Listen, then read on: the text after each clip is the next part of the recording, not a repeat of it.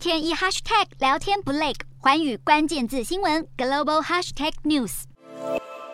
欧盟在七月初通过数位服务法和数位市场法两项法案，要针对科技数位空间启动更加紧密的监管机制，因此这两者也被称作网络宪法。这两项最新的数位监管法案，目的是创造更加安全的数位空间，并建立起公平的竞争环境。虽然当中许多规定在经过折中攻防后，效力已经不如草案阶段强烈。但依然能达到更严格监管大企业的作用，尤其针对市占率庞大的科技龙头，更要限制他们干扰市场秩序的影响力。目前全球用户覆盖面积最广的数位平台依然以美国为主，而美国的数位巨部门也并未束手就擒，针对这类监管新规的政治游说从未停滞。在网络监管之外，欧盟接下来还要制定欧洲媒体自由法。欧洲媒体自由法会着重媒体监管者的独立性，同时要求提高媒体所有权的透明度，来保护媒体自由。法案预计很快交付欧洲议会审查讨论，让欧盟成为更强而有力的数位与媒体守门员。